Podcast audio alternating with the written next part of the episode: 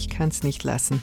Ich melde mich wieder am letzten Tag dieses Röteljahres und zwar mit einer sehr persönlichen Jahresabschlussbilanz, mit dem Silvesterknaller, den ich versprochen habe. Nein, das soll nicht vermessen klingen. In diesem 2020er Jahr mit der Pandemie am Laufen haben wir alle schwierige Zeiten durchgemacht. Die einen mehr, die anderen weniger oder eben anders. In der Zwischenzeit hat die Welt ihre vorher schon vorhandenen Risse gezeigt. Was nun gerade zusammenbricht, ist eine alte Welt, die auf Konzentration von Reichtum und Macht aufbaut, mehr Ressourcen verbraucht, als wir haben, Ozeane zu Intensivpatienten macht, Ökosysteme kappt, auf Konsum setzt, vor allem auf ein Modell von Wirtschaft, das eindeutig Zerstörung bringt. Wir wissen noch nicht, wie die Welt in ein paar Jahren aussehen wird, aber ich glaube, dass es meine und auch deine Pflicht ist, einen radikalen Wandel anzukurbeln und mitzugestalten.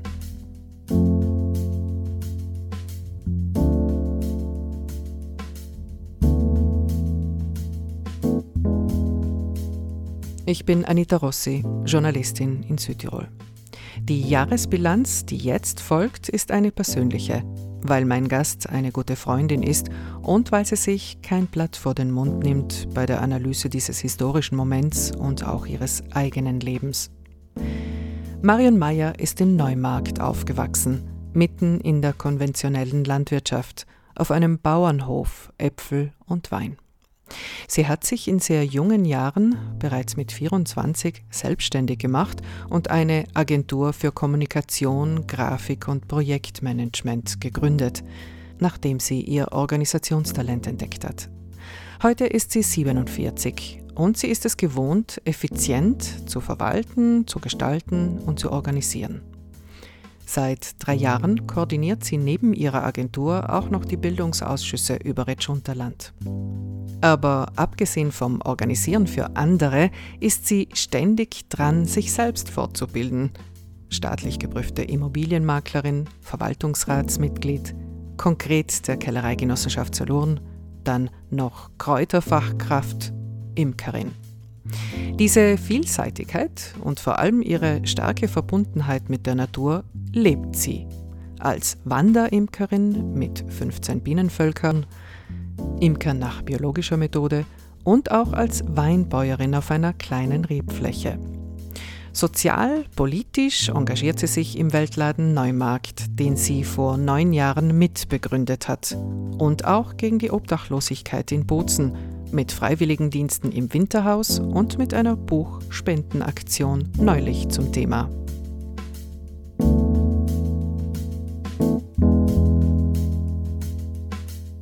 Marin, was war das für ein Jahr für dich? Also wenn ich es klipp und klar formulieren muss, dann müsste ich ein Wort verwenden, das nicht radiotauglich ist, das mit SCH beginnt und mit EISS endet. Aber äh, nichtsdestotrotz ein, ein, ein wichtiges Jahr, würde ich sagen. Ein wichtiges Jahr, ein herausforderndes Jahr. Wichtig inwiefern? Ich habe ja wieder meinen Jahresrückblick wie jedes Jahr erstellt und da sind von äh, Beerdigung des Vaters, Lockdown, Tumordiagnose, Trennung sehr viele einschneidende Erlebnisse und Erfahrungen drin. Du hast gesagt, ein herausforderndes Jahr. Herausfordernd war es für uns alle, weil es ein sehr besonderes Jahr war. Ich nenne es äh, unser Rütteljahr. Aber was du erzählt hast von deinen persönlichen, ganz persönlichen Krisen, das gehört normalerweise aufgeteilt auf ein Leben. Das, was du jetzt konzentriert äh, in diesem letzten 2020er Jahr ähm, erlebt hast.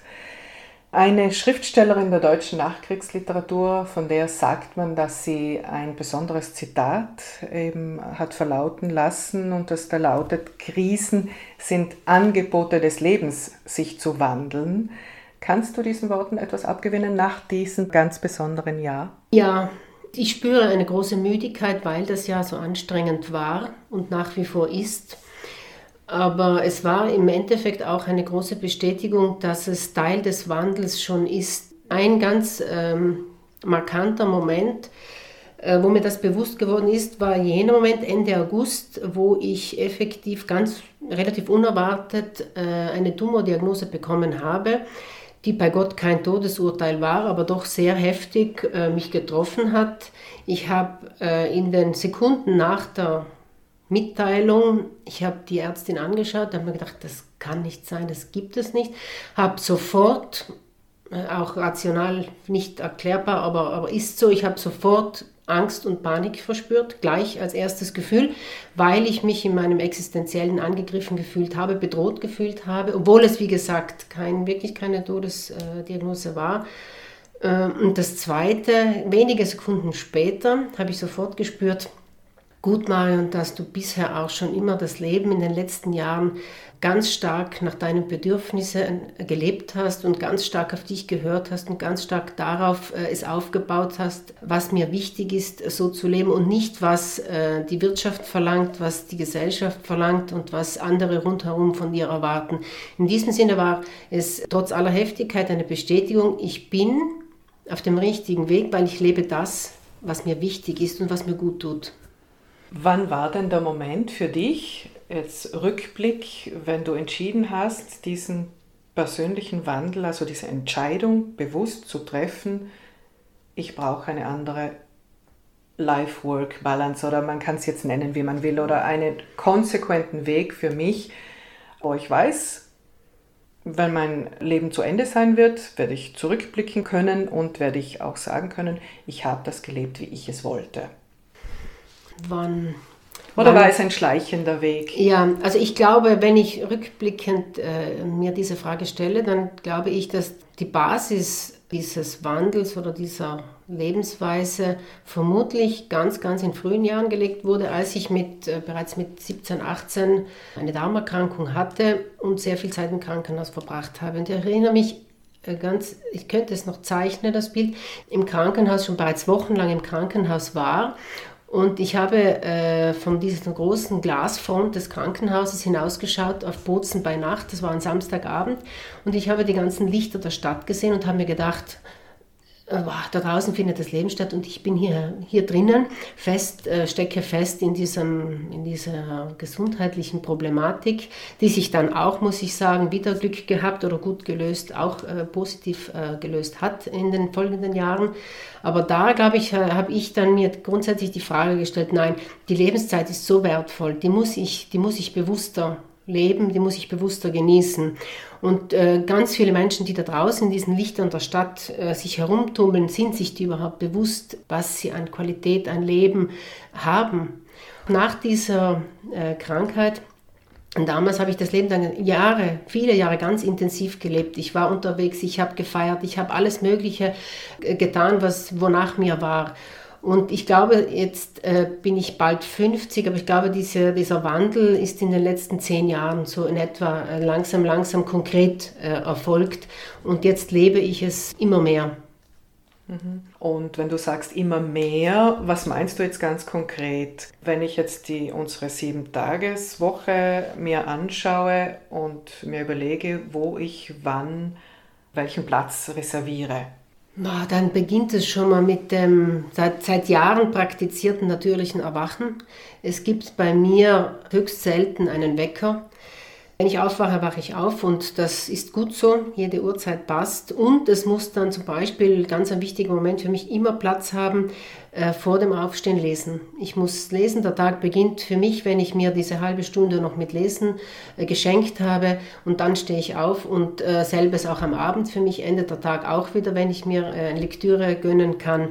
Beispielsweise habe ich mir auch äh, mitten in der Woche einen freien Tag eingeräumt. Der Mittwoch ist mein freier Tag was bei vielen anderen Unternehmerinnen und Unternehmern atypisch ist. Das sehe ich selbst. Äh, ich bin nämlich selbstständig.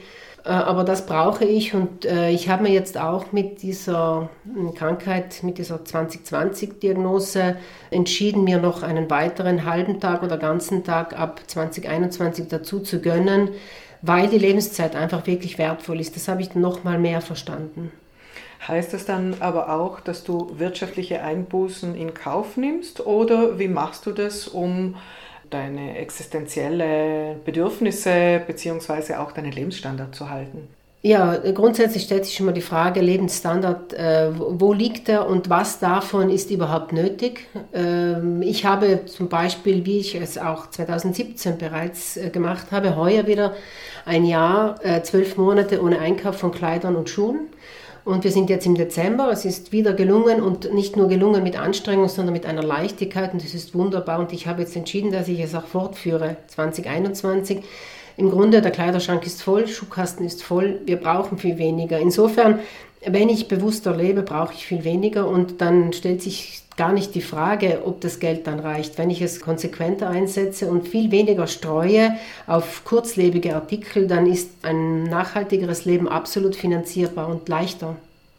Gibt es noch andere, ich nenne sie jetzt ganz bewusst auch Tipps, die du weitergeben kannst in Bezug auf dieses Bedürfnisse herunterschrauben bzw. auch Finden des eigenen, äh, des eigenen Weges äh, mit weniger Auskommen? Tipps ist immer schwierig, weil es meistens eine sehr subjektive Sache ist. Ich für mich habe mir angewöhnt, immer wieder mir Auszeiten zu nehmen, wo ich reflektiere, wo ich nachdenke, wo ich spüre, was will ich, was will ich nicht. Und ich ähm, hole mir immer wieder neue Ziele und Projekte.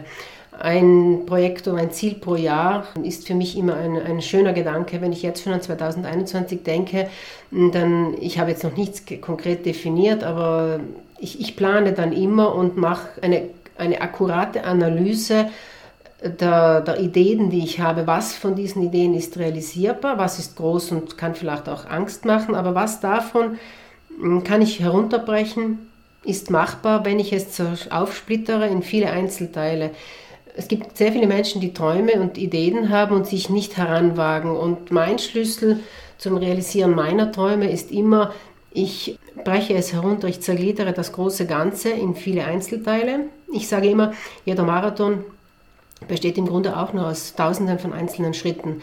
Und so zerstückle und zergliedere ich meine Vorhaben immer in einzelne Elemente und dann wird, werden sie überschaubarer und machen auch gar nicht mehr Angst und sind viel leichter realisierbar. Ich glaube, daran scheitern sehr viele Menschen, dass sie immer nur das Endziel sehen und das macht Angst, weil es viel erfordert.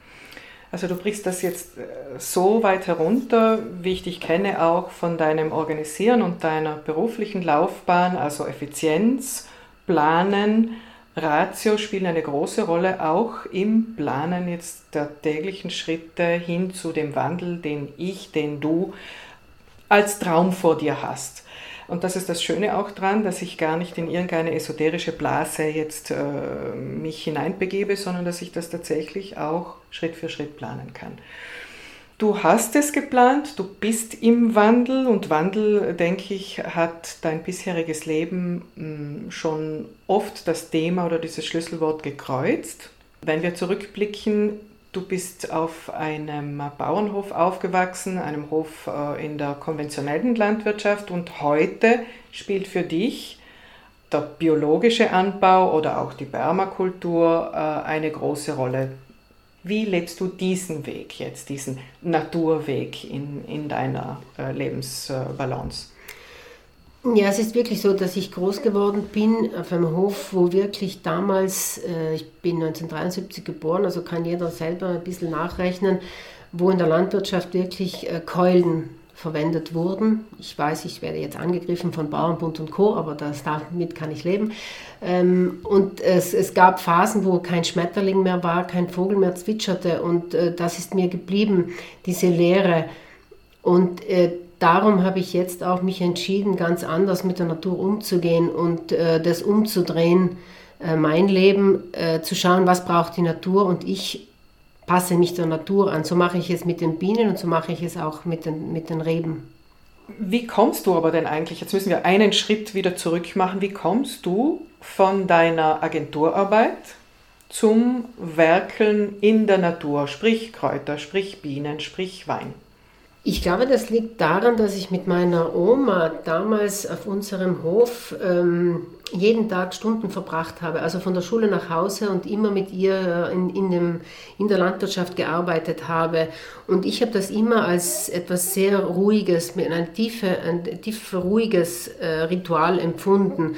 Und als ich dann äh, 2014 von meinem Vater dieses Weingut äh, geschenkt bekommen habe, dann habe ich das ganz als, als ähm, Schließen des Kreises empfunden. Du bist aber auch offen für Experimente, gerade wenn es um Erfahrungen in der Natur geht.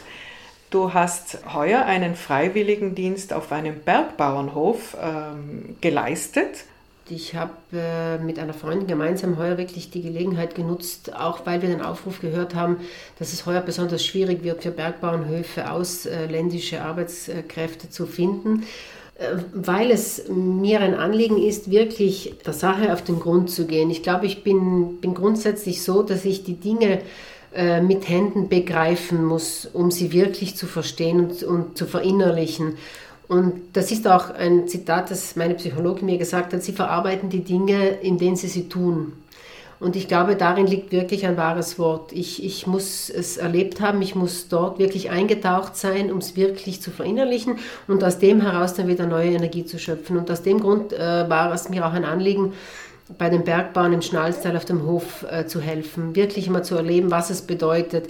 Wir sehen die Milch im Regal, wir sehen die wunderbaren Wiesen beim Wandern, aber was dahinter steckt, ist immens. Und das ist ein, ein wirklich eine der schönsten Erinnerungen von 2020. Ich arbeite sehr viel äh, im digitalen Bereich, speziell jetzt auch im Covid-Jahr. Und es war, als ganz Südtirol stillgestanden ist, März, April beispielsweise, alle waren zu Hause, alle vor dem PC oder, oder irgendwo in, allein in, in Büroräumen. Und ich durfte dank meiner Reben und dank der Bienen, die ich habe, unterwegs sein.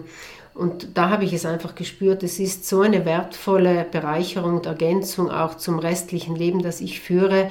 Und da schöpfe ich wirklich die Kraft und die Energie und die Ruhe. Denn was, was Natur mir speziell gibt, ist die Ruhe. Denn äh, ich merke es, ich bin im Kommunikationsbereich tätig, da ist alles für gestern, alles muss schnell sein, alles muss perfekt funktionieren, wir müssen äh, Produkte verkaufen, lancieren, bewerben. Und da das Zurückschrauben, die Langsamkeit der Natur, das ist das Heilsame, glaube ich, das ich immer wieder suche. Diesen ökologischen Kreislauf einerseits, den vereinst du ganz gern auch mit einem Blick für das Soziale, also Schlagwort ökosozialen Wandel.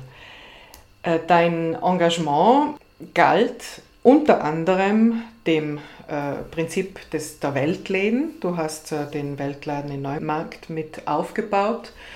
Deine letzte Aktion galt dem Kampf gegen die Obdachlosigkeit in Bozen.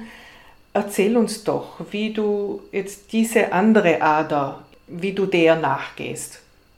Ja, ich glaube gar nicht, dass es eine andere Ader ist. Wer äh, mit etwas mehr Wertschätzung der Schöpfung gegenübertritt, äh, das inkludiert die Natur genauso wie das Individuum.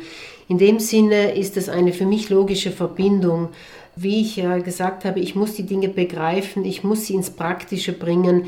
Ich ähm, liebe es auch ganz gerne in theoretischen Gesprächen große Konzepte zu entwickeln und, und, und tolle Strategien zu planen. Aber ich brauche dann auch für mich immer wieder die ganz konkreten Schritte, um etwas zu realisieren, um konkret etwas zu tun, etwas zu machen. Denn mir reicht es nicht aus, tolle Konzepte zu entwickeln. Ich denke mir, wir hängen manchmal zu lange fest in der Entwicklung von möglichst perfekten Konzepten, die niemals perfekt sein werden, weil die Zeit sie alle wieder einholt, bis sie dann effektiv realisiert werden können. Darum ist es mir wichtig, das immer wieder zu ergänzen mit, äh, mit ganz aktiven Projekten, wie es der Weltladen ist, wie es zum Beispiel das der Dienst im Winterhaus ist oder auch jetzt das Buchprojekt zum Winterhaus. Das ist mir äh, wichtig, aktive Schritte zu setzen. Also bleiben wir bei dieser letzten Erfahrung im Winterhaus. Ähm, das ist auch eine Erfahrung am Limit mit Menschen, die eine bestimmte Grenze überschritten haben hat diese Erfahrung dein Weltbild verändert? Nicht das gesamte Weltbild würde ich nicht sagen, aber ich habe noch einmal zu einer für mich unberührten Thematik, äh, sprich Obdachlosigkeit, Kontakt bekommen und einfach verstanden, wie nahe uns das Thema eigentlich ist und wie, wie wenig es, es braucht, um dass jede, jeder von uns in diese Situation geraten kann. Äh, speziell Wohnen ist preislich gesehen in Südtirol ein Luxusgut. Und ähm, darum braucht es sehr, sehr wenig, dass wir alle in, in so ein Dilemma kommen, dass eine Wohnung nicht mehr leistbar ist. Und äh, das hat mir das Thema schon viel näher gebracht und mehr Bewusstsein dafür geschaffen. Und natürlich, seit dem ersten Dienst im Winterhaus habe ich auf Obdachlose einen anderen Blick und bin von, tut mir leid für Sie, übergegangen in, was kann ich tun, um Ihr Leben zu erleichtern. Weiten wir den Blick jetzt ein bisschen von deiner ganz konkreten Erfahrung heuer auf die Krise, in der wir alle stecken. Hat deiner Meinung nach, jetzt, jetzt meine ich jetzt wirklich deine ganz persönliche Beobachtung unserer Gesellschaft, hat diese letzte Krise irgendetwas in unserer Gesellschaft bewegt? Puh, da muss ich jetzt leider sagen, dass ich sehr ernüchtert bin. Ich habe leider im Umfeld äh, sehr häufig in den letzten Wochen und Monaten die Erfahrung gemacht, dass von den großen Vorhaben und von den Versprechungen äh, und Ideen und wenig in, im Konkreten übrig geblieben ist. Moment, also von den großen Vorhaben im ersten Lockdown, du sprichst jetzt diese, diese ja, genau. äh, erste Euphorie ja. an, ähm, Neuanfang, zusammenhalten, gemeinsam schaffen wir das und so. Ja, aber auch das, mir ist bewusst geworden, weniger ist mehr und mir ist bewusst geworden, worauf kommt es im Leben auch wirklich an.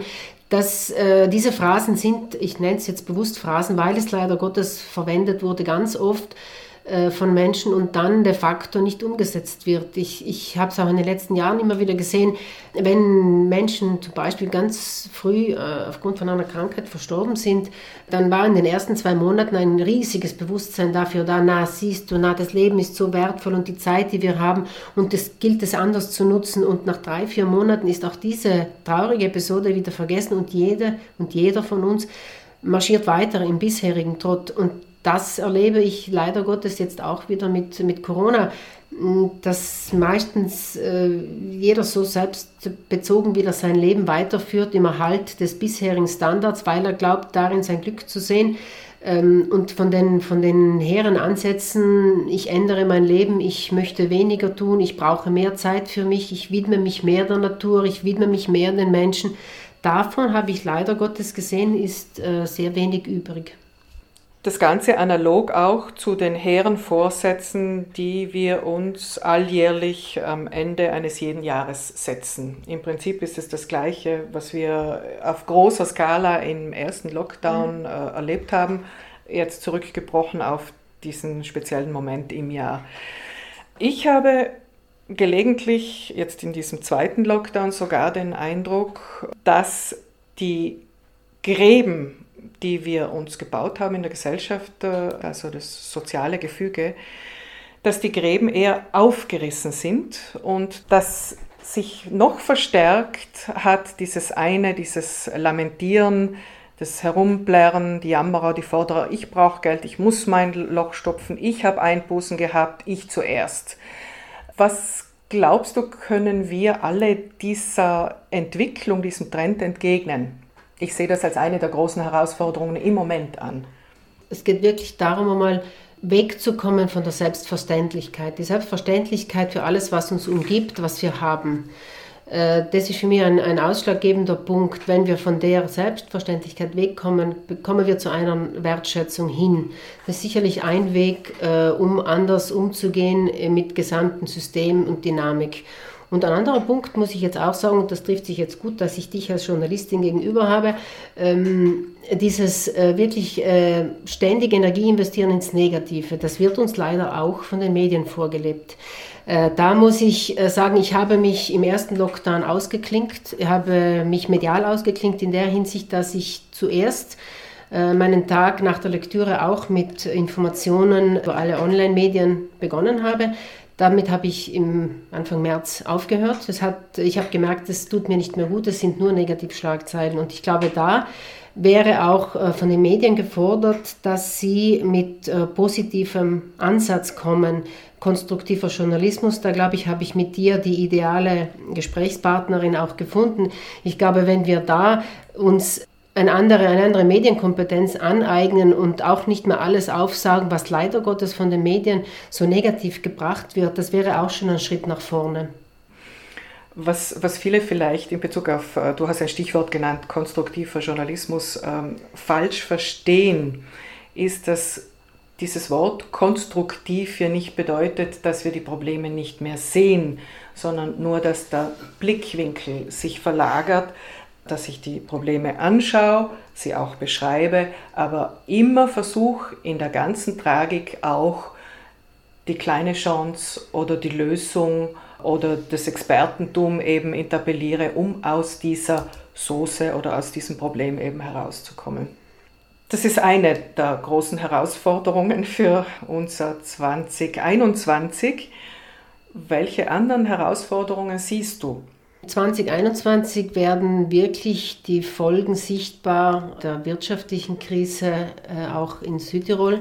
Das heißt, ich denke, dass das Jahr der Konkurse wird 2021 sein, wo wirklich äh, Wackelkandidaten vom Markt gefegt werden, weil wirklich die letzte Liquidität äh, zu Ende ist. Die Folgen bei den Kindern und Jugendlichen, die ja wirklich im, jetzt im Lockdown meines Erachtens auch völlig vernachlässigt wurden. Ähm, es gibt vielschichtige Folgen und Herausforderungen, die es jetzt gilt, auch weil das Virus nach wie vor unter uns ist, aber unabhängig vom Virus wäre es trotz allem Not, äh, auch die anderen Themen des Lebens nicht zu vergessen. Was mich immens stört, ist äh, dass das Thema Klima völlig äh, mit dem Virus beiseite geräumt wurde. Und da unterstelle ich jetzt ganz böswillig der Politik und den Entscheidungsträgern in der Wirtschaft, dass dies auch zum Teil willkommen ist, äh, denn es ist eine gute Ausrede, nennen wir es mal so, äh, jetzt zu sagen, okay, wir, jetzt kann ich mich nicht ums Klima kümmern. Aber ich glaube, wenn wir es als großes Ganze sehen, dann ist der Klimawandel und äh, die Klimadebatte noch auch zahlenmäßig weitaus bedrohlicher und größer, als es Corona jemals sein wird. Mhm. Wir kommen zu den Zukunftsvisionen und langsam steuern wir dem Ende entgegen unseres Gesprächs. Zukunftsvisionen jetzt aber nicht gemeint als Luftschlösser, also sondern, und da spreche ich ja genau dein, ein bisschen dein Lebensmotto auch an, sondern wirklich realisierbare Projekte, die jetzt in unmittelbarer Zukunft angegangen werden können, auf den verschiedenen Ebenen können, sollen, müssen. Welche Visionen hast du? Sicherlich noch weniger Zeit äh, vor dem Computer, am Handy, im Auto zu verbringen und äh, noch viel mehr äh, mich mit der Natur zu beschäftigen, meinen Bienen, den Reben, die Veredelung der Produkte. Ich glaube, ich bin eine Winzigbäuerin mit meinen 3000 Metern und mit meinen 15 Honigvölkern. Aber ich glaube, da lässt sich sehr vieles machen mit der Veredelung von Produkten. Das ist mir ein großes Anliegen. Auch die Wertschätzung zu steigern für landwirtschaftlich hergestellte Produkte. Da zu sensibilisieren, zu arbeiten, ist sicherlich auch eines äh, der Themen. Und ich verwende auch, verwende, ist ein unschönes Wort, aber ist so, die Bienen ganz gerne, um auch etwas äh, von der Lebensweise der Bienen umzumünzen auf die, auf die Menschen. Wenn ich mir anschaue, wie ein Bienenvolk funktioniert, äh, das ist der Gemeinwohlökonomie so nahe und die sind uns Menschen um so vieles voraus, dass, es, dass ich auch ganz gerne, wie ich auch schon in der Vergangenheit gemacht habe, immer wieder mit dem Beispiel der Bienen den Menschen vor Augen führe, wie es auch gehen kann. Und da sehe ich schon meinen Auftrag, dadurch, dass ich äh, ein Wissen zu den Bienen und dem Leben dieser Individuen habe, angesammelt habe, das zu vermitteln, denn so wird es vielleicht auch für die Menschen greifbarer, sich irgendwie Gedanken zu machen über das eigene Leben. Äh, wenn ich den Menschen sage, du musst Lebensstil ändern, dann fühlen sie sich angegriffen. Aber wenn ich ihnen zeige, wie andere äh, Systeme funktionieren und das toll machen, dann ist auch die Möglichkeit für viele äh, wesentlich größer, finde ich. Was entgegnest du mir, wenn ich dir sage, die meisten wünschen sich zurück zur alten Normalität oder Business as usual? Ja, ist leider so. Ich habe aber auch die Erfahrung gemacht, dass leider Gottes, äh, ich gehe jetzt von mir aus und meine, dass wir den großen Wandel wollen, aber ich glaube, wir müssen vor Augen halten, dass ein sehr großer Teil der Bevölkerung gar keinen Wandel möchte, dass Veränderung sehr vielen Menschen Angst macht und sie es auch gar nicht wollen, weil sie sich in der Situation, in der sie sich befinden, wohlfühlen.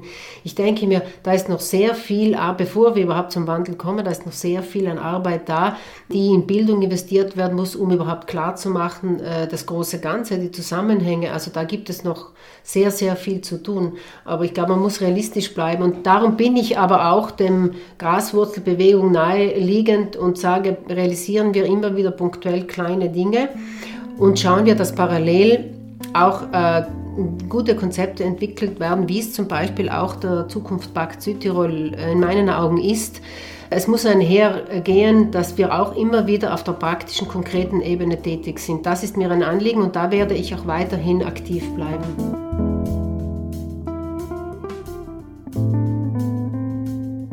Zwei Stichworte hat Marion geliefert. Zukunftspakt, den findest du im Netz unter Zukunftspakt-pattofuturo.org. Das wäre das eine. Und das andere sind die Erfahrungen im Winterhaus als Buch. Es gibt dazu eine eigene Facebook-Seite zu finden unter Winterhaus The Book Bolzano. Das Buch kannst du in den Südtiroler Weltläden erstehen und damit den Kampf gegen Obdachlosigkeit unterstützen. Du hörst mich wieder, wenn du magst, auf Spotify, Anchor oder von meiner eigenen Webseite aus auch im kommenden Jahr 2021 mit einer neuen Staffel zur Veränderung. Wir befinden uns an einer Schwelle. Die Frage ist nur, zu was? Wir brauchen eine Richtung und eine gemeinsame Diskussionsgrundlage. Das wünsche ich uns. Neben guten Neujahrswünschen für dich persönlich. Dir wünsche ich nämlich die Kraft, das umzusetzen, was du dir schon lange vorgenommen hast. Bis bald.